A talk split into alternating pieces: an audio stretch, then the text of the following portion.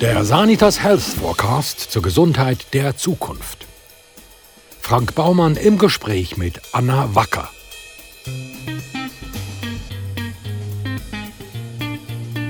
Anna Wacker ist Chief Operating Officer beim Westfalia Data Lab. Sie befasst sich mit Organisationsentwicklung, Strategieberatung und Transformation. Und im Rahmen des Flaggschiffprojekts Deep Eye hat sie mit dem Thema künstliche Intelligenz bei der Diagnose und Behandlung von altersbedingten Makuladegenerationen ziemlich viel um die Ohren. Anna Wacker, Sie betreiben einen Friseursalon in Steinfeld, Niedersachsen. Wie kamen Sie eigentlich zur künstlichen Intelligenz? Äh, das ist wirklich die erste Frage schon.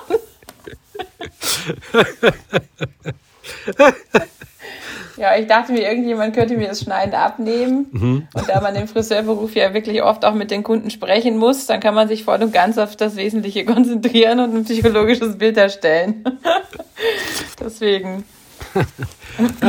ich habe gegoogelt und als erste kommt diese Wirklich, Anna Wacker mit dem Friseursalon. Das ist geil. Jetzt hat mir schon mal jemand gesagt, das stimmt. Sogar Anna Maria Wacker, glaube ich. Also so ganz 100% fit. DeepEye ist ja eines eurer Vorzeigeprojekte ja. für die Anwendung von künstlicher Intelligenz im medizinischen Bereich. Worum geht es genau?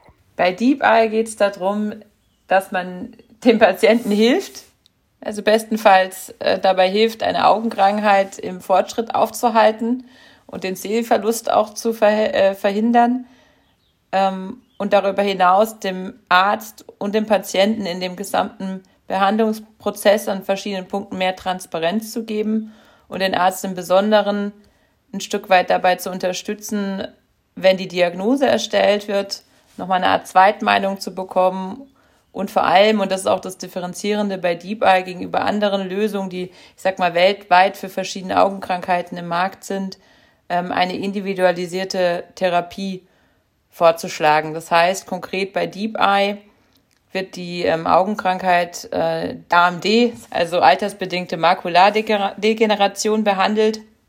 Und das darf man sich so ein bisschen vorstellen, Analogie zu den ersten äh, Versuchen, wie man ähm, mit Diabetes umgeht.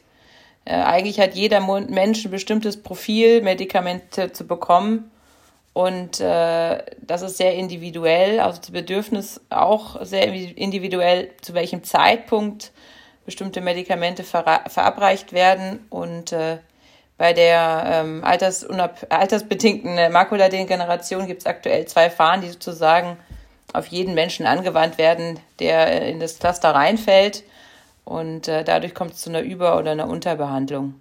Und äh, das Projekt DeepEye versucht eben bei der Diagnose und bei der Therapie den Arzt dabei unterstützen, äh, schnell gute Entscheidungen zu treffen. Wozu braucht es das denn? Ich meine, wir haben ja den Augenarzt, der guckt sich das Auge an und sagt, ey, Sie haben eine altersbedingte Makuladegeneration, da werden wir was unternehmen müssen. Dann ist es erledigt. Ja, Wozu brauchen wir denn da die künstliche Intelligenz? Also es gibt zwei, zwei wesentliche Punkte. Der eine ist, dass es wenig Augenärzte gibt, die, ähm, also relativ gesehen, die dann auch in dem Bereich Makuladegeneration wirklich viele Erfahrungspunkte oder Werte sammeln konnten, weil das ja auch innerhalb dann wiederum der Augenheilkunde ein Bereich ist. Ähm, und dass man davon ausgehen kann, dass diese der Bedarf äh, oder auch der, die Krankheitsauffälligkeiten in den nächsten Jahren ansteigen werden, weil wir einen demografischen Wandel haben. Die Krankheit eben deswegen auch altersbedingt steht im Namen drin, meistens so ab 60 eintritt und ähm, auch das, was wir jetzt gerade tun in der Zoom-Unterhaltung, wo man zwar telefoniert, aber sich gegenseitig auch noch sieht am Bildschirm, auch dieser Blick auf den Bildschirm anscheinend ähm, das jetzt nicht gerade ähm, verbessert im, Out, im Outcome. Und der,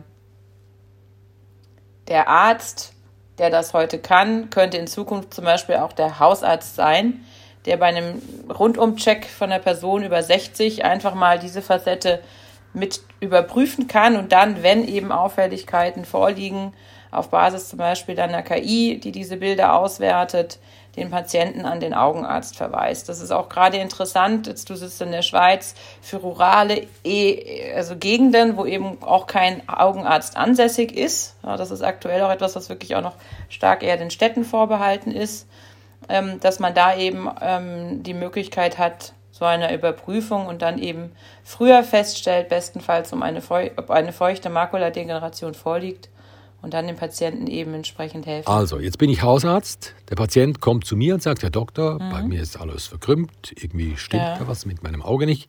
Mhm. Äh, wo hängt denn jetzt die künstliche Intelligenz ein? Also der, der Patient kommt und dann wird äh, auf Basis von einer, ähm, einer Fotografie, so kann man sich das vorstellen, vom, vom Auge beziehungsweise von beiden Augen, äh, wird durchgeführt und dann kommt es zu einer Auswertung. Und diese Fotografie ist eine 3D-Fotografie, ist ein 3D-Bild und das wird entsprechend, ähm, be entsprechend bewertet. Und dann hat man eine, eine, eine morphologische Heatmap, auf deren Basis zusammen mit ganz vielen anderen äh, Faktoren. Der Arzt dann entscheiden muss oder kann, ob eben in dem Auge, in diesem schärfsten Punkt äh, des Sehens, äh, so eine feuchte AMD vorliegt. Ähm, und aktuell ist genau die Situation, also du kommst zum Augenarzt, der Augenarzt macht diese, diese Aufnahme, sagen wir mal, du bist das erste Mal vorstellig geworden, dann schaut er sich's an, dann sagt er im Zweifel, hm, nicht sicher oder hm, könnte schon so sein, aber kommen Sie mal in drei Wochen nochmal wieder oder in drei Monaten, ist ein exemplarisches Zeitfenster, schaut sich dann nochmal an und sagt, okay, zusammen mit noch anderen Aufnahmen, die man anfertigen kann und der eben den, den sagen wir, Mixed-Data oder Metadaten von dem Patienten, ähm, entscheidet er dann, dass man jetzt eine Spritze ins Auge setzen muss. Und das ist eben genau der Punkt, wo wir sagen, ähm, erstens sind diese Spritzen aktuell, also wenn man nicht das Off-Label-Medikament, sondern das, das, das, das, sag mal, richtige in Laien-Deutsch-Medikament nutzt, sehr kostspielig. Aber vor allem möchte natürlich keiner eine Spritze ins Auge bekommen, wenn das nicht zwingend notwendig ist. Und im umgekehrten Fall möchte man auch nicht, dass das zu spät geschieht, weil dann sieht man auf einmal alles sehr verschwommen. Also das erste Symptom ist wirklich, wir würden uns jetzt nicht mehr scharf sehen können. Also akute Folgen sind zum Beispiel, dass du auf der Straße stehst und du kannst eben das Straßenschild auch nicht mehr lesen. Das heißt, das führt, führt, führt wirklich relativ schnell auch zu so einem Erblindungsstadium, äh, wo man dann sehr abhängig ist von Supportmechanismen, die um einen herumziehen. Und die künstliche Intelligenz, die gibt dann sozusagen eine zweite Indikation. Die KI ähm, gibt sozusagen eine Zweitindikation. Also wenn der Arzt sich das Bild anschaut, dann geht die KI entsprechend auch über das Bild drüber, weil die trainiert wurde mit ganz vielen Daten eben im Vorfeld, wo man ihr gesagt hat, ein Stück weit, ähm, also das ist jetzt wirklich auf einer Laien, äh, aus einer Laienperspektive ein Stück weit gesagt hat, so sollte es aussehen, dann ist es das wahrscheinlich, so sollte es aussehen, dann könnte es wahrscheinlich sein. Und dann zeigt die KI auf eben dieser Heatmap, die es heute auch schon gibt, in, innerhalb von bestimmten Renderrahmen, äh, ähm, die Bereiche auf, die dann dazu geführt haben, dass die KI so entschieden hat, dass es sich zum Beispiel jetzt um eine feuchte AMD handelt.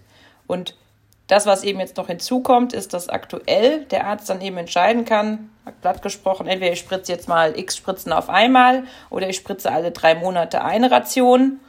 Ähm, und mehr Möglichkeiten, äh, irgendwo da flexibel auf die Bedürfnisse des Patienten einzugehen, gibt es nicht. Und die KI könnte eben aufgrund von den Historienverläufen, von den früheren Bildern etc. angeben, dass bei dem Patienten wahrscheinlich äh, es notwendig ist, dass er in genau zwei Wochen wiederkommt und eine Spritze bekommt, ähm, sodass man dann eben sehr viel individueller in Behandlungsschema reingehen kann. Es ist aber auch wichtig, das, äh, man unterscheidet ja auch gerade bei der Medizinproduktzulassung und dann gerade auch noch im Softwarebereich in verschiedene Risikoklassen. Das ist in Europa eh ein relativ gesehen neues Feld. Da gibt es noch nicht so viele, die überhaupt zugelassen sind. Und an der Stelle ähm, wäre auch Deep Eye eben eine Medical Decision Ad. Das heißt, der Arzt bekommt etwas aufgezeigt und kann dann immer noch darauf reagieren, indem er sagt, okay, ähm, ich würde auch so entscheiden oder ich nehme eben auf Basis der dargestellten ähm, Bilder ähm, diese Entscheidung an. Und das ist auch ein ganz wesentlicher Punkt, auf den wir von Anfang an auch bei der Entwicklung zum Beispiel dieses, äh, dieser Lösung auch achten, ist, dass man ein Stück weit die Transparenz reinbekommt, weil das ja einer der Key-Faktoren ist, die man eh der, der, KI als solcher oft vorwirft, weil man eben dieses, dieses äh, Zielbild der Explainable KI ähm, natürlich auch aktuell nur in sehr seltenen Fällen so darstellen kann, dass dann der entsprechende Nutzer das auch nachvollziehen kann. Und das ist ähnlich wie bei einer Röntgenaufnahme auch. Wenn ich eine Röntgenaufnahme sehe, der Arm ist gebrochen, dann ist das für mich als Laien sogar nachvollziehbar, weil ich kann es noch erkennen auf dem Bild. Wenn es jetzt ein Mittelhandknochen ist, der irgendwie einen, einen, einen einen Zwirbelbruch hat, dann wird es für mich als Patienten schon schwerer, das nachvollziehen. Das heißt, ich vertraue da ja auch auf den Arzt, dass er die richtige Entscheidung tritt, trifft. Und wir haben eben versucht, in diesem Prozess das auch eher als Hygienefaktor, aber eben der Software auch zu gewährleisten, dass es auch für den Patienten ein Stück weit nachvollziehbarer ist, warum er jetzt eben gerade eine Spritze bekommt. Der Hausarzt hat in seiner Praxis ja ein Röntgengerät, okay, aber für so eine Deep Eye Augenaufnahme braucht er bestimmt ein Spezialgerät. Welcher Hausarzt kann sich das denn leisten? Absolut. Also aktuell könnte das auch kein Hausarzt machen, sondern eben auch nur ein, ein Augenarzt, ob dann in der Klinik oder niedergelassen. Das ist was, ähm, ja, das sei mal jetzt dahingestellt, aber dieses äh, Gerät, das nennt sich optische Kohärenztomographie. Das ist definitiv ein, eine spezielle Hardware. Da gibt es dann auch wieder eine Reihe von Herstellern weltweit. Ähm, wir haben jetzt zum Beispiel unseren Algorithmus ähm, in den ersten Projekten auf die State-of-the-Art-Hardware von Heidelberg Engineering trainiert. Ähm, aber das sind eben auch alles Themen, wenn man jetzt aus, aus zwei, drei Projekten, die man in einem reinen Forschungskontext betrieben hat, wirklich versucht, ein Produkt zu machen, äh, wo man sich auch wirklich strategisch die Fragen stellt, äh, muss eine KI auch die Güte haben in der Qualität des Bildes, wie es aktuell zum Beispiel ein Hardwaregerät hat für, einen, äh, für den Arzt, oder reicht einer KI auch wirklich eine, eine relativ einfachere Lösung ne? oder ein einfach ähm, aus unserer Sicht äh, nicht ho so hoch äh, äh, ähm, Bild. Und das ist dann auch ein Punkt, da sind wir nicht. Das ist, also es wird das Team, das wird ja auch ausgegründet, das wird das Team jetzt entscheiden. Das ist dann wirklich eine strategische Roadmap, die man aufsetzt. Aber die Fragestellung, ob auch einfachere Bilder ähm, dann zulässig sind, ähm, wäre nochmal für ganz andere Märkte relevant. Also dann kann man sich auch vorstellen, dass man eben nicht mehr die, sagen wir mal, State-of-the-Art Hardware als Apparatur irgendwo beim Arzt hat, sondern dass auch ein Patient sich eben äh, ein kleines Handheld mit nach Hause nimmt und selbst äh, in bestimmten Abständen aber ein Foto machen kann, um zu sehen, wird es jetzt schlimmer oder besser und nur dann auch erst zum Arzt muss und eben bestimmte Aufwände gerade im Alter zwischen 60 und 90 dadurch auch reduziert werden, beziehungsweise psychologisch ähm, man sich mehr traut, ein Foto zu machen, weil man eben nicht dafür extra zum Arzt gehen muss. Das sind alles. Ja. Wie, wie, wie weit seid ihr denn da? Ist das Zukunftsmusik?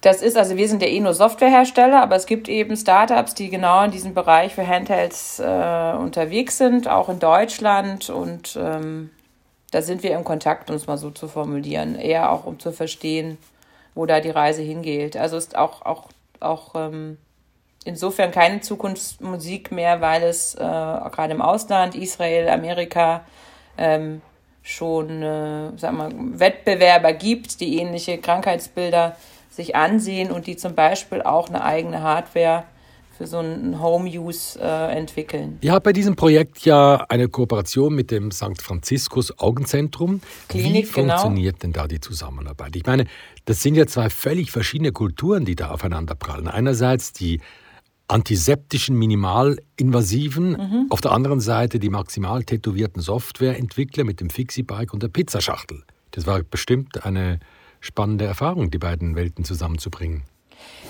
Ja, da mache ich kurz einen kleinen Ausflug, glaube ich. Also das Westfalia Data Lab äh, macht ja generell Beratungsprojekte oder auch Produktentwicklung im Bereich KI oder Data Science. Wir machen das äh, vormerklich für Industriekunden. Ähm, und auch da hat man schon den Versatz zwischen dem, was man tut und das, was derjenige, der im Zweifel den Use Case hat, darunter versteht und abnimmt. Also das ist eine, eine Herausforderung der Aufklärung und Erklärung im KI-Bereich, die wir überall haben. Jetzt ist, äh, ähm, da würde ich, glaube ich, auch niemand auf die Füße treten, weil das wissen die Kollegen, und damit meine ich auch zum Beispiel Franziskus auch sehr gut, natürlich die Ärztewelt nochmal eine sehr besondere. Und ähm, da tastet man sich einfach Stück für Stück ran. Also wir haben ja nicht gesagt, wir machen jetzt zusammen ein Produkt, ja, und dann hat man sich im Joint Venture zusammengetan, dann geht's los, sondern wir haben eben wirklich ein, Projekt gemacht für diese ähm, Klinik zu einem Sachverhalt und haben uns dann äh, über die Ergebnisse sehr freuen dürfen und haben das nächste Projekt gemacht. Ja, und ähm, um deine Frage konkret zu beantworten, da gab es rauf und runter, also mein klassischem Change Management könnte man das, glaube ich, nennen, Übersetzungsschwierigkeiten und ähnliches, aber ähm, final sind wir jetzt vom dritten Projekt auch in der Konstellation, unabhängig von der Ausgründung. Und das funktioniert sehr gut. Ähm, wenn beide eine Offenheit haben und Interesse, und das hat das Franziskus sicher auch, ähm, gerade was technologische Entwicklung anbelangt, sind die jetzt auch äh, nicht nur durch uns aufmerksam geworden, sondern waren davor schon einfach sehr interessiert, gerade in diesen Forschungsfeldern sich auch entsprechend weiterzubilden. Ja. Das Westfalia Data Lab äh, hat ja letztes Jahr mit dem Projekt Deep Eye den deutschen KI-Preis in der Kategorie Anwenderpreis. Mhm. KI, die Zukunftstechnik für Deutschlands Schlüsselindustrie gewonnen. Äh, das Gruppenbild mit den strahlenden Gewinnern war für mich aber ehrlich gesagt eine totale Enttäuschung, denn da sieht man völlig zivilisierte Menschen und keine Nerds. Mache ich mir eine falsche Vorstellung vom Westfalia Data Lab? Auf dem Siegerfoto, das überlege ich gerade. Am Siegerfoto ist einmal der Gründer dabei gewesen. Da war im Zweifel das Team jetzt, äh, äh, was Data Science-seitig äh, die entsprechenden Ergebnisse produziert, nicht dabei. Es hat aber es hatte allerdings auch nur mit der Preisverleihung zu tun. Ähm, und Nerds, also das muss man erstmal definieren, also äh, was das eigentlich ausmacht. Ja, also ich, ähm, ich glaube, ähm, da würde ich dich sofort einladen, einfach mal vorbeizukommen, ja. Und dann weiß ich nicht, ob du diese Meinung so unterschreiben würdest, immer noch. Also es okay. ist, ähm, natürlich sind das, äh, ähm, also ich glaube, ich würde es anders beschreiben. Ich habe einen sehr breiten Beratungs-Background. Ich habe in sehr vielen Beratungen gearbeitet, mit unterschiedlichen funktionalen Ausrichtungen, ob das jetzt Operations ist Strategie, Organisationsentwicklung. Ähm, und die Zusammenarbeit und auch die Anforderungen, die da die klassische Beratungswelt hat und das, was natürlich jetzt auch mal Extremformat Fraunhofer, also aus der Forschungsrichtung dazukommt, das macht es schon schwierig.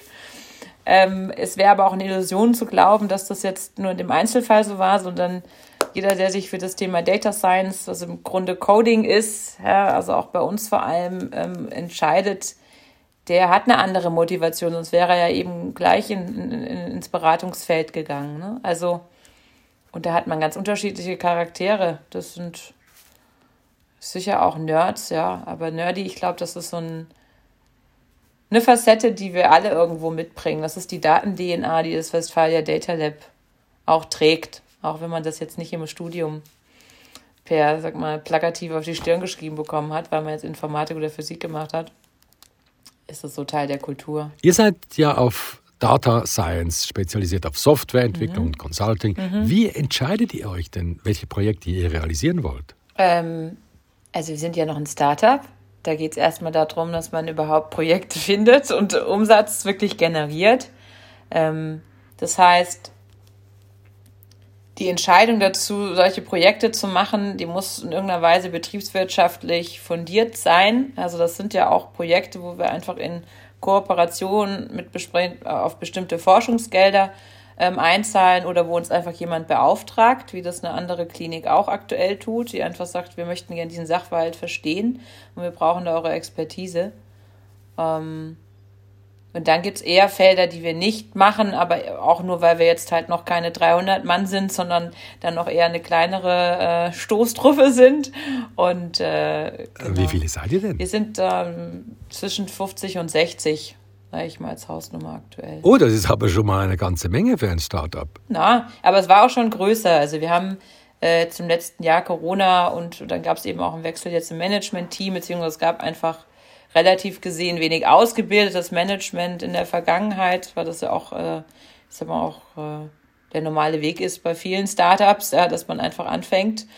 Und, ähm, und jetzt sind wir gerade bei einem Punkt, ich hatte die Kollegin gestern nochmal gesagt, ich glaube, Westfalia Data Lab 2.0, also wo wir viel neu aufsetzen, auch ein Stück weit Strukturen nachziehen, ähm, einfach ein bisschen Ruhe reinbekommen, um dann Themen gezielt zu entwickeln. Also deswegen fiel es mir jetzt auch schwer, da eine klare Antwort zu geben. In der Vergangenheit hat man Projekte gemacht, da wo man eben eine Anfrage hatte und dann auch dem Kunden in die Augen schauen konnte und gesagt hat, ja, bei dir liegen erstmal auch die richtigen Grundsätze oder Daten vor.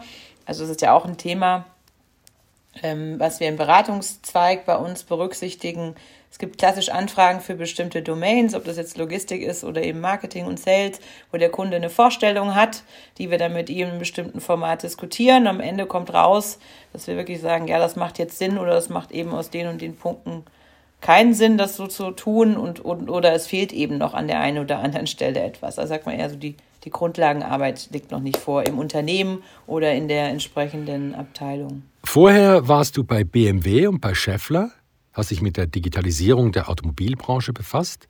Jetzt in einem Start-up. Das muss ein enormer Kulturschock gewesen sein.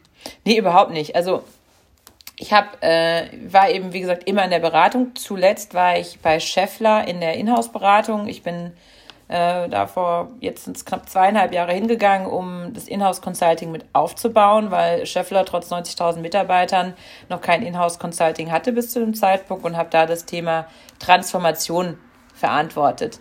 Und das ist auch das, was ich aus den knapp drei Jahren zuvor Automotive OEM Strategieberatung mit rausgenommen habe, weil ähm, ich da eben zu Beginn Strategieprojekte gemacht habe, aber die letzten eineinhalb Jahre Organisationsentwicklungsprojekte gemacht habe und die sich ja alle im Kern ums Gleiche drehen, nämlich wie schaffe ich es von A nach B zu kommen. Und alles zahlt dann eben auf diese Themen ein, äh, man schaut praktisch auf den Mittelstand in Deutschland, man weiß genau, was die vor sich haben. Wir glauben alle im Team zu 100 Prozent daran, dass KI ein wesentlicher Bestandteil in allen möglichen Facetten sein wird dieser Unternehmen und bereiten uns jetzt so ein bisschen als die Begleiter eben auf der Reise vor. Und das ist alles Transformation, das ist nur noch mal viel umfassender, ähm, wenn man eben aus der Vogelperspektive jetzt drauf schaut. Wenn man jetzt in die Zukunft schaut, was werden denn die heute noch futuristisch anmutenden Ansichtskarten sein, über die unsere Nachkommen eines Tages schmunzeln werden.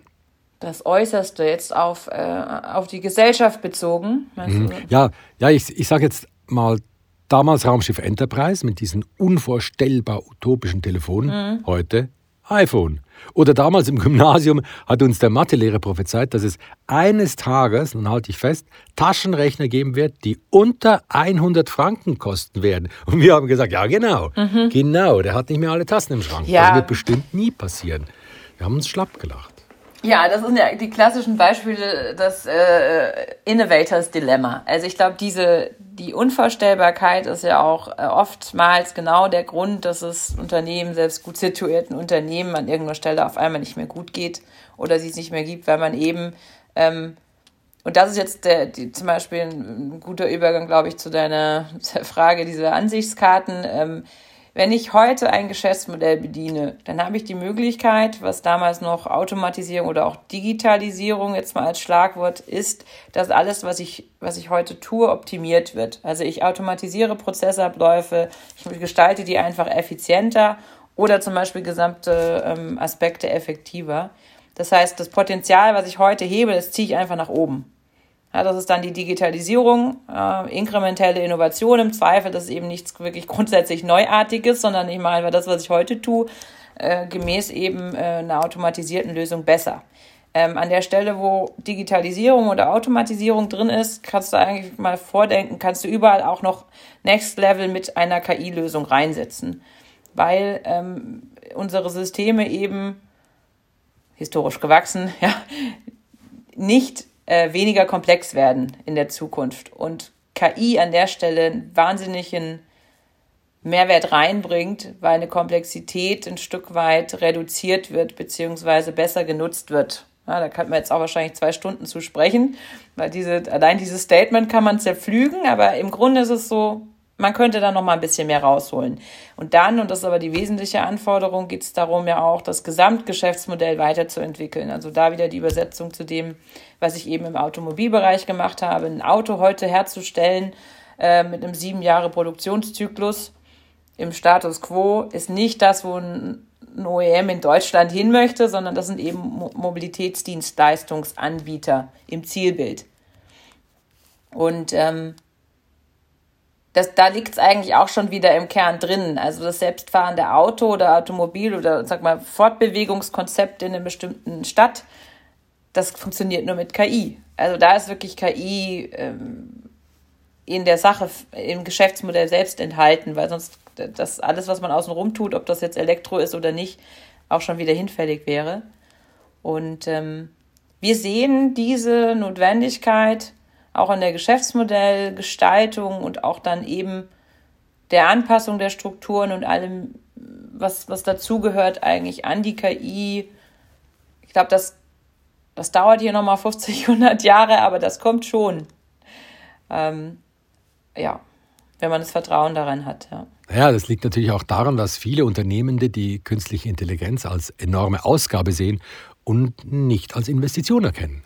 Ganz klassisch, ja. Also, beziehungsweise wenn sie es schon erkennen, ich würde sagen, wir sind da noch nicht. Na, also Unternehmende, wenn die in Summe erkennen würden, ähm, welche, welche Themen im, in der KI, in der Möglichkeit liegen, dann wäre es auch kein Investthema mehr. Aber das ist auch was, da kann ich auch wieder jetzt aus der Automobilbranche einfach analog ein Beispiel ziehen. Hätte der äh, CFO bei BMW anno dazu mal noch zwei Jahre länger ausgehalten, dann wäre BMW derjenige gewesen äh, als Konzern, der die besten Elektroautos äh, entsprechend äh, ähm, auf die Straße bringt. Also da hat es ja eben, es ist ja nicht eine, also ein Sachverhalt, der dazu führt, sondern es ist immer die Summe aller möglichen Punkte im Kontext, die ähm, dann eben etwas ermöglichen oder eben etwas auch nicht ermöglichen. Und ähm, der Glaube in den Fortschritt, ich meine, wir sind auch als Westfalia Data Lab, wir haben ja, wir sind ja mit strategischen Unter äh, Unternehmen bzw. Investoren aufgesetzt, nicht mit VCs, ja, die den, den, den, den Kern in der Profitabilität, glaube ich, noch viel stärker ziehen müssen, weil es eben in der Natur der Sache der, der Zusammenhänge dort so, so ist äh, sondern wir haben auch Unternehmen dabei, die grundsätzlich an Innovationskraft glauben und da eben auch, das sieht man dadurch, dass sie uns auch unterstützen, ein kleines Startup irgendwo mit auf die, auf die Straße setzen, ähm, da auch ein bisschen Zeit, Zeit geben. Ja. Und das zumindest auch nach drei Jahren jetzt noch nicht äh, entsprechend äh, ja, gestoppt haben. Ja, weil man macht natürlich jetzt auch noch nicht die großen schwarzen Zahlen, aber wir, wir stehen sehr gut da. Ja. Fährst du eigentlich noch BMW?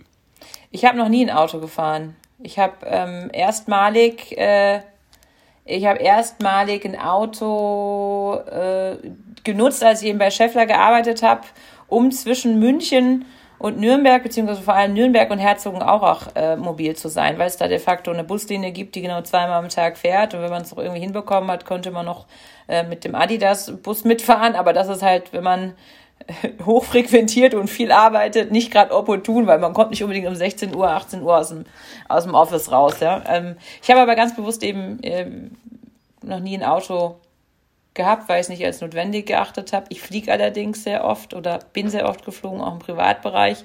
Ich glaube, da habe ich so ein bisschen dann für mich intern zumindest versucht, einen Gegenpol zu setzen. Ja. so, haben wir etwas vergessen? Ja, das habe da habe ich erst, also ehrlich gesagt, ich habe mir nur drei Sachen aufgeschrieben. Nicht zu viel Technik, möglichst zum Patienten, aber dann denke ich mir die Geschichte dann, was da gelöst wird und wie man das behandelt, ist jetzt auch eigentlich nicht so spannend. Ja, da gibt's halt drei, vier Facetten. Äh, dann ist schon eher die Frage eben Umgang mit KI. Und dann hatte ich gehofft, dass wir nicht zu so sehr zum Thema KI diskutieren, ja, weil das ist wie gesagt, da könnten wir wahrscheinlich äh, zwei Abende mit verbringen und äh, da würde ich gleich das Team mit reinnehmen, ja, weil dann macht es viel mehr Spaß und ist auch sinnvoller. Wie heißt denn eigentlich dein Friseur? Wie der heißt? Das, nee, das ist ganz schlimm. Ist wirklich ein ganz trauriges Thema. Ich bin seit zehn Jahren bei der gleichen Friseurin, die heißt Hertha.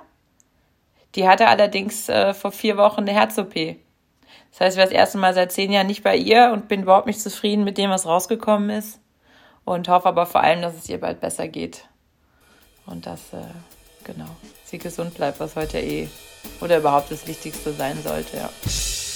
Der Chief Operating Officer des Westfalia Data Lab, Anna Wacker.